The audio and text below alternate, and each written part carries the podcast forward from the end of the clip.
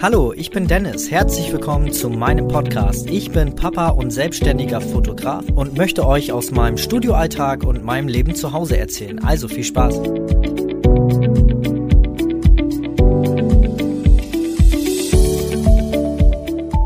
Ja, herzlich willkommen und schön, dass du wieder eingeschaltet hast. Heute haben wir eine sehr spezielle Folge, denn ich habe heute einen Interviewgast hier, die Anne. Ähm, und die Anne hat ähm, ja eine nicht so schöne Zeit hinter sich. Ähm, durch die Geburt ihres kleinen Mannes, ähm, ja, da ist ein bisschen was schiefgelaufen und ähm, Anne hat dadurch eine, ich muss tatsächlich nachlesen, eine äh, postnatale Depression bekommen, erlitten, was wir eigentlich früher so durch die Wochenbettdepression kennen. Ähm, und jetzt Tränen äh, fließen hier auch schon wieder die Tränen. Also ihr merkt, das ist heute eine sehr emotionale Geschichte, äh, beziehungsweise ähm, ja, ein, ein emotionales Erlebnis von der Anne. Ähm, und als erstes erstmal Anne, Hut ab und äh, wirklich ein ganz, ganz großes Kompliment, dass du hier heute sitzt und ähm, anderen Menschen, anderen Müttern dabei helfen möchtest, über diese schwere Zeit zu kommen. Für dich herzlich willkommen und ja, ja. schön, dass du hier bist. Danke, lieber Dennis. Ja, ich würde gerne einmal ganz kurz ähm, da so einmal reingehen, warum das alles so passiert ist, wie es passiert ist. Äh, du wirst ja gleich selber nochmal erzählen. Ja, was ist denn nun eine postnatale Depression? Also wir kennen das umgangssprachlich, ist es heutzutage immer noch so drin und früher hieß es auch so die Wochenbettdepression. Obwohl ich finde, dass die das Wort doch äh, Wochenbettdepression ähm, das Ganze gar nicht so widerspiegeln kann, wie es wirklich ist. Also es ist tatsächlich extrem untertrieben, dieses Wort, für dieses Gefühl, dieses, äh, das, was man da so durchmacht. Ja, Anne, damit wir uns alle so ein bisschen äh, so einen Blick ähm, darauf, ja, damit wir uns alle so einen Blick äh, darauf werfen können, was du so durchgemacht hast. Ähm, erzähl doch mal einfach, ähm, wie du vor der Geburt so warst. Ja, ähm, ich war ein sehr bodenständiger Mensch, ähm, sehr fröhlicher Mensch. Ich habe ähm, zwar immer meine Hürden gehabt, aber ähm, ich habe die mit Leichtigkeit nachher alle überwunden. Und ähm, ich war es von mir gewohnt, wenn ich ein Ziel hatte, dann erreiche ich das auch. Und wenn ich nur hart dran arbeite, dann gelingt es mir auch. Und also ich hatte ähm, eigenes Vertrauen in mich selber und wusste, dass ich das schaffen werde. Und so habe ich mein Leben geführt. War auch immer glücklich darüber, hatte immer meine schönen Tage, konnte mich auch sehr gut aufbauen, wenn es mal schlechte Tage gibt. Ja. Also war es sehr bodenständig und weit davon entfernt, irgendwie Depression zu haben, oder? Genau, ja. ja. Ich hätte auch nie damit gerechnet, dass mich sowas treffen wird. Hm. Ja. Okay.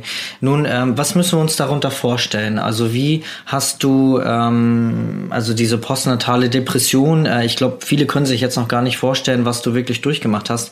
Ähm, das heißt ja im Prinzip, wenn ich das so offen sagen darf, du hast wirklich ganz, ganz dolle Schwierigkeit, äh, äh Schwierigkeiten gehabt, dein, dein Kind zu lieben. Ja, sehr sogar. Also ich hatte, für mich war das, als wäre es ein fremdes Kind. Und ähm, ich hatte null Gefühle für dieses Kind, gar nicht. Und das hat mich sehr erschrocken und ähm, mich auch sehr verletzt, weil in der Schwangerschaft war ja noch alles okay. Also es war nicht leicht, aber das war halt normal, die normalen Probleme, die man hatte, mit viel Übelkeit, ab und zu mal ins Krankenhaus. Und ich hatte mich sehr auf dieses Kind gefreut und wir hatten auch lange darauf hingeplant, ein Kind zu bekommen. Und ja, wir hatten es sehnlichst erwartet. Hm. Und dann war das Kind da und nichts. Einfach gar nichts. Und ich habe mich sehr schuldig gefühlt. Mhm. Und habe gedacht, mit mir stimmt was nicht. Mhm. wieso kann ich denn jetzt nicht dieses Kind lieben, so wie ich andere Kinder lieben kann? Also nicht mal, nicht mal fremde Kinder. Also, also bei fremden Kindern war das einfacher, als mein eigenes Kind zu lieben. Mhm. Und das war sehr erschreckend. Und meine andere Menschen haben auch den Umgang mit meinem Kind gesehen, als würde ich damit umgehen wie mit einer Puppe. Mhm. So.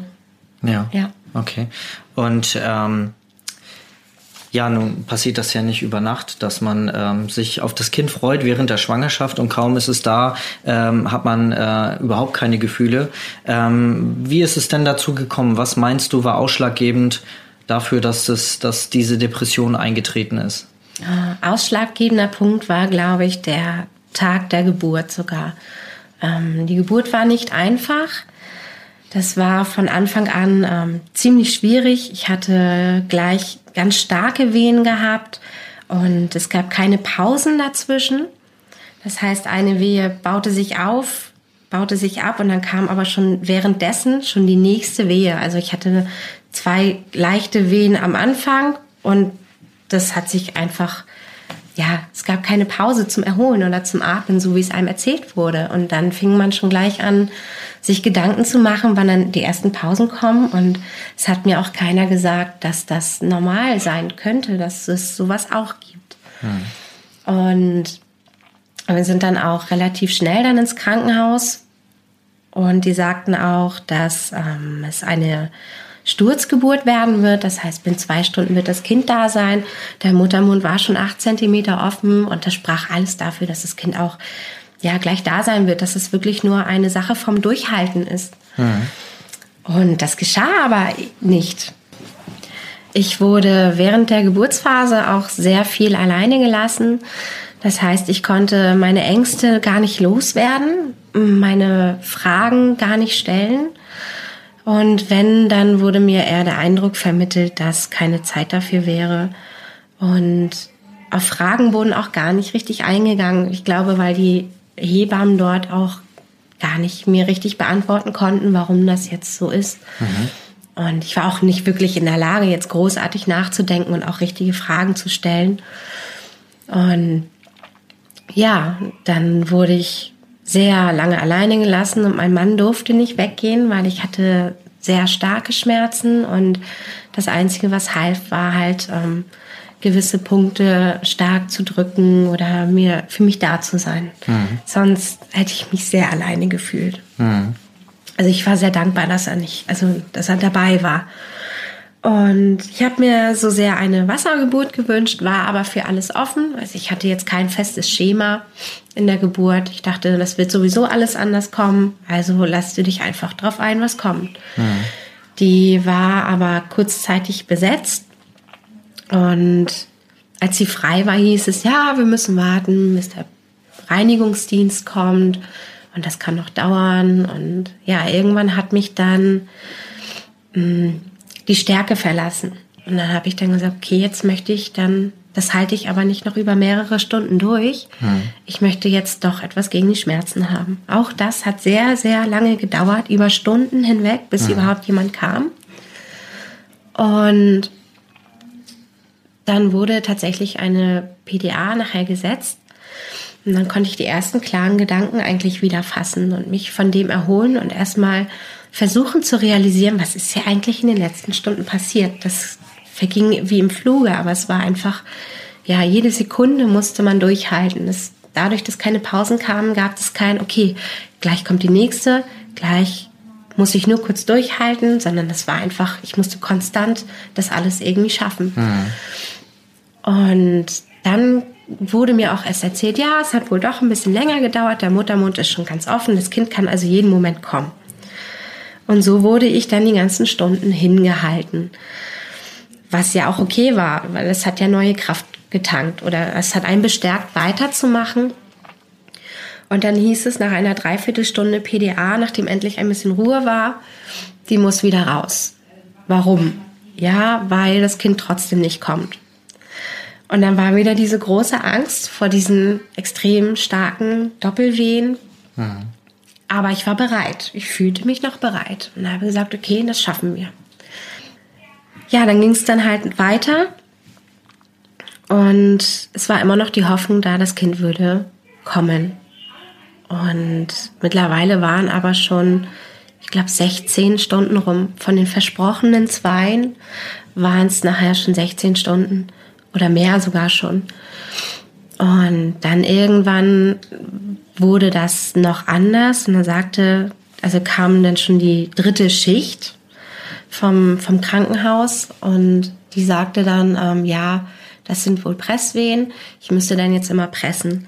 Und ging dann auch wieder aus dem Raum raus und war dann auch die nächsten zwei Stunden nicht mehr gekommen. Oh, das ist ja schon heftig, ne? Ja. Also dritte Schicht. Ne? Dritte Und Schicht, eine- wieder neue Gesichter. Und eine Geburt, die ja nicht normal verlief, wie bei normalen äh, Geburten. Und äh, trotz dessen haben die dich so lange allein gelassen. Fühltest du dich durch die Hebammen ähm, im Stich gelassen? Ja, sehr sogar. Und ich wusste auch, dass die, ähm, dass ich alleine im Kreissaal war. Also ich war die einzige, die gerade in den Venen lag und ähm, eine Geburt erwartet hatte. Und das war das, was mich auch so irritiert hatte, weil die Wassergeburt, die war am Anfang ganz schnell durch. Die hatte ihr Kind, die war schon weg und ich war alleine. Und das habe ich nicht verstanden. Warum haben die dann trotzdem keine Zeit, obwohl ich alleine in dem Kreissaal war? Wären da viele, viele Frauen gewesen oder wären die Zimmer voll oder wären da noch zwei weitere, hätte ich das verstanden. Aber ich war ja alleine. Und das hat mich so schockiert. Warum werde ich trotzdem alleine gelassen? Und die Ängste wachsen dadurch ja nur noch mehr, als dass ähm, man beruhigt wird, weil Antworten hatte ich immer noch keine. Naja, ich sollte dann ja pressen bei jeder Wehe. Das Problem war ja, es kam ja keine Pausen, also war ich am Dauerpressen. Und ich war nachher eigenständig nicht mehr in der Lage, aus diesen Pressen rauszukommen. Und mir kam noch mal in Erinnerung, ah, man soll vielleicht ab und zu mal hecheln, wenn das Kind nicht kommen sollte. Das hatte ich genutzt, um mir eine Presspause zu verschaffen, obwohl die Wehe ja noch gerade mitten da war. Und ja, das war nur noch ein reiner Kampf zwischen, wie schaffe ich das jetzt? Wie stehe ich das durch? Wann darf ich hecheln? Wann muss ich pressen? Komme ich überhaupt voran? Klappt das? Nach ganzen vier Stunden Presswehen Oh, Wahnsinn. war dann die Entscheidung getroffen, also das, die war ja zwei Stunden nicht da, dann war sie wieder zwei Stunden nicht da. Das heißt, vier Stunden Presswehen sind dann durch und dann kam sie dann rein und wirkte schon sehr demotivierend auf mich. Und als hätte sie auch nicht so richtig Lust. Also das Gesicht sah auch so aus.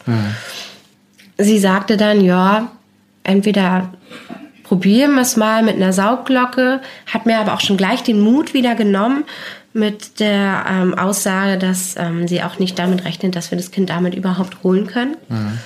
Hat, aber es hat keiner gesagt, das Kind steckt fest, sondern es wurde immer nur gesagt, das Kind ist gleich da, es kommt gleich. So und so waren dann schon fast 24 Stunden rum. Wahnsinn. Und Voll dann durchgehend mit. Ja. Das muss man sich mal vorstellen. Also, dass ihr auch mal nachvollziehen könnt, was die äh, Anne da durchmacht äh, oder durchgemacht hat. 24 Stunden durchgehende Wehen ohne Pause. Also Ohne das ist Schmerzmittel. schon ohne Schmerzmittel, eine kurze Dreiviertelstunde PDA und äh, das war's. Ne? Und äh, das muss man sich mal reinziehen, wie kräftezehrend das auch ist. Und Ja. ähm, ähm, ich habe hier Mamas im Gespräch, die nach acht Stunden schon platt sind oder nach sechs Stunden wehen. Und äh, hier haben wir wirklich eine Mama sitzen, die 24 Stunden durchgehend Wehen hatte. Nur damit ihr wirklich nachvollziehen könnt, warum das so wirklich ähm, dazu kam, zu dieser äh, Depression. Ne? Ja. Aber ich wollte dich nicht unterbrechen, Alles Anne. gut. Erzähl ruhig weiter. Und dann war das so, dass die Schmerzen einfach durch diesen, durch diesen Mut, der weggefallen ist, so unerträglich wurden. Und ich wusste gar nicht mehr, wohin mit dem Schmerz. Und dann habe ich mich aufgegeben in dem Moment und habe gesagt, okay, ich möchte jetzt einen Kaiserschnitt, das, das Kind das soll jetzt raus. Es muss einfach aufhören. Obwohl es das Letzte war, was ich je wollte. Und dann war sie wieder weg. Und ich wusste jetzt nicht, geht das jetzt los? Geht das nicht los? Kriege ich jetzt endlich was gegen diese Schmerzen? Und ja, dann kam dann jemand und hat mir dann wieder eine PDA gesetzt. Also gesetzt nicht, sondern hat mir jetzt wieder Medikamente über die noch liegende PDA gegeben.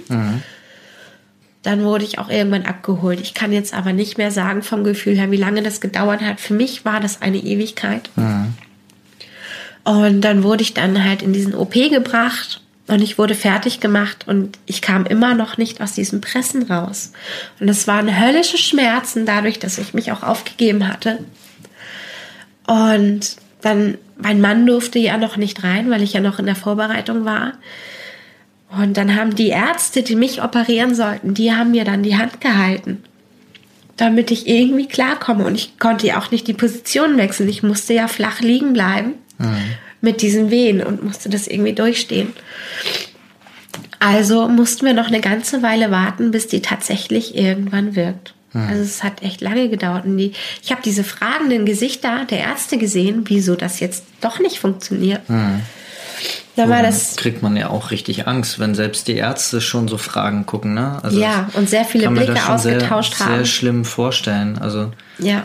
Und na, dann war das dann endlich, ähm, kehrte Ruhe ein.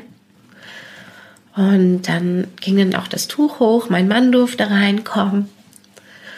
Und äh, und der war auch die ganze Zeit nicht mit dabei. Das war war's völlig allein in so einem Raum. in dem Moment war ich ganz alleine mit fremden Menschen. Ja, Ich wusste, die, die selber nicht, wussten, da, ob das gerade los ist. normal ist, was da gerade passiert. Das ist der Wahnsinn. Also das äh, kann man sich, also jeder, der eine Geburt hinter sich hat, der kann das, glaube ich, nachvollziehen, was die Anne hier so durchgemacht hat. Ähm, ja, erzähl weiter. Ich will dem Ganzen immer nur so ein bisschen mehr Gewichtung geben, weil das ähm, wirklich, äh, das ist keine Selbst, also keine kein Selbstläufer, so eine Geburt. Und das, was die Anne hier durchgemacht hat, ist äh, noch, also noch mal um das hundertfache stärker als eine normale Geburt. Also ich kann nun auch nicht mitreden, wie eine Geburt sich anfühlt. Ich kann nur immer das wiedergeben, was ich selber in der Geburt von meinen zwei Söhnen erlebt habe, von meiner Frau. Und es ist schon hammerhart. Also, ähm, und das waren, äh, da waren viel Pausen zwischen, da war die PDA, die abgelöst hat. Und du hast das alles komplett alleine durchstehen müssen. Ja, Ja, da war ich dann auf dem Tisch und ich musste dann meine Arme rechts und links dann legen und ähm, ich habe mich sehr eingeschränkt gefühlt, weil ich konnte selbst meine Arme nicht mehr für mich nutzen. Ich war wie so ein, so ein Seestern, der auf dem Rücken lag und nichts mehr machen konnte. Also selbst in meiner eigenen Bewegung war ich komplett eingeschränkt. Das Einzige, was ich noch bewegen konnte, war mein Kopf. Und das war nicht sehr hilfreich. Und auf einmal merkte ich, wie das richtig weh tat. Und dann sagte ich, das schmerzt, es tut gerade weh unten. Da hatten die wohl schon angefangen oder wollten gerade anfangen. Ich weiß nicht, was da passiert ist. Aber dann kamen wieder diese fragenden Gesichter an und dann guckten die und dann machten dann alle Pause und warteten und fragten dann immer wieder, ob es dann immer noch weh täte. Und irgendwann war der Schmerz dann weg und dann konnte es losgehen. In dem Moment habe ich gedacht, die fangen an, mich aufzumachen und ich krieg alles mit. Da kam die Angst, weil man hört ja ab und zu mal Operationen und Ja, und der aber Patient wird wach und so Horrorgeschichten, Geschichten, genau. Ja, das, und das Erste, woran man dann denkt. Ne? sowas kommt natürlich sofort in die Gedanken. Mhm. Naja, und dann war viel geruckelt, man hat sehr viel gespürt. Das war ein sehr, sehr unangenehmes Gefühl, als würden tausend Hände in einem Bauch rumkriechen. Mhm. Man hat zwar keine Schmerzen, aber man fühlt alles. Mhm. Und das war sehr befremdlich. Und ich war aber so K.O., so kaputt, ich konnte nicht mehr wach bleiben. Und mir wurde immer wieder gesagt, ich soll wach bleiben. Und ich, ich habe das nicht mehr geschafft. Mein Körper hat sich gegen mich gewendet, gegen meinen eigenen Willen. Und dann hieß es, das Kind kommt jetzt. Und ich hatte noch versucht, über das große Tuch rüber zu schauen. Aber das ähm, hat nicht so richtig funktioniert. Und es wurde mir ganz kurz um die Ecke gegen die Wange einmal ganz kurz gedrückt. Und dann war es auch schon weg. Und das war schon schlimm in dem Moment. Weil ich hatte mir immer vorgestellt, wenn das Kind da ist, hast du es ganz kurz bei dir. Du wirst wissen, wie warm es ist, wie es sich anfühlt. Und es war nicht. Und schließlich hat mich dann die Erschöpfung gepackt und ich bin dann eingeschlafen. Ähm, nachher wurde mir das Kind dann auf die Brust gelegt, aber das ähm, hat nicht mehr großartig geholfen. Ich konnte zwar noch so ein bisschen luschern, wie das Kind wohl aussehen mag, aber ähm, wenn man mal so überlegt, wenn man sich ein Kind direkt vorne und das Kind auf die Brust packt, dann kann man nicht viel von dem Kind sehen. Und dann wurde es mir dann auch nach kurzer Zeit dann weggenommen, mein Mann mit weggeschickt, damit er bei dem Kind bleibt. Und da musste ich noch weiter aufbereitet werden, von der, von der OP zugemacht werden. Und ich habe halt alles gespürt und mein Kind nicht da, mein Mann nicht mehr da. Und ja, da habe ich mit der Müdigkeit gekämpft, die ich, wo ich immer wieder verloren habe. Ich weiß noch, ich habe äh, noch erbrochen und da habe ich mich sehr alleine gefühlt in dem Moment, weil keiner da war, der mir hilft. Also es waren zwar Menschen da, aber das waren fremde Menschen. Und ich habe mich so geschämt in dem Moment dafür, weil ich mich auch so ausgeliefert gefühlt habe. Naja, dann war das, ähm, ja, sind wir dann nachher zurück in den Kreissaal. Und ich durfte das wohl kurz genießen, aber daran kann ich mich gar nicht mehr erinnern. Und ja, eigentlich erst am nächsten Tag, nachdem ich ausgeschlafen habe, nachdem ich mich so ein bisschen erholt habe. Da war dann neben meinem Bett ein, ein Baby. Und ja, ich habe das dann angeschaut und ich habe nichts gefühlt. Wow, Wahnsinn. Eine sehr emotionale und ehrliche Beschreibung ihrer Gefühle und äh, der Situation, die Anne durchgemacht hat. Wahnsinn, da kommt noch eine Menge mehr, glaub mir, aber äh, wir mussten diese, dieses Interview aufteilen, sonst äh, wären wir da fast an eine Stunde rangekommen. Und ich möchte das lieber einmal, einmal zwitschen. Jetzt hast du den ersten Teil gehört. Dort hast du jetzt mitbekommen, äh, was quasi die hauptausschlaggebende Situation war, dass Anne jetzt so damit zu kämpfen hatte und äh, gefühlt hatte, so wie sie dann halt ähm, ja, damit umgegangen ist. Und ähm, ja, ich hoffe, du konntest dir jetzt ein gutes Bild davon machen. Die nächste Folge findest du dann entweder hier schon in der Timeline meiner meines Podcasts, wenn die, äh, wenn du das später hörst als äh, jetzt zum Zeitpunkt der Folge. Ansonsten, wenn du ganz gerade frisch heute zuhörst als die Folge rausgekommen ist, dann kommt die, der zweite Teil in der nächsten Woche wie gewohnt am Donnerstag wieder raus und dann ähm, behandeln wir das Thema von Anne weiter und ähm, es hat noch ein Happy End auf jeden Fall. Aber seid gespannt, nächste Woche gibt's mehr. Ansonsten wünsche ich euch eine angenehme Woche. Bis zum nächsten Mal. Bis dann. Tschüss, tschüss.